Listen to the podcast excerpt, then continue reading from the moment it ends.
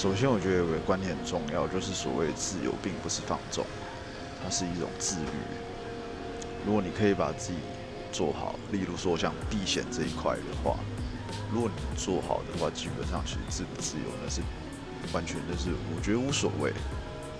但是我觉得重点是在于说，情侣之间用自己的空间，这是非常重要的。每天腻在一起，总有一天会腻。我说实在话是这样。我出去外面走了一遭，我带着更多的故事回来跟你分享。我觉得这才是一个比较好的相处模式，相处起来像朋友，比较没有什么压力，才有办法走得比较长久一点。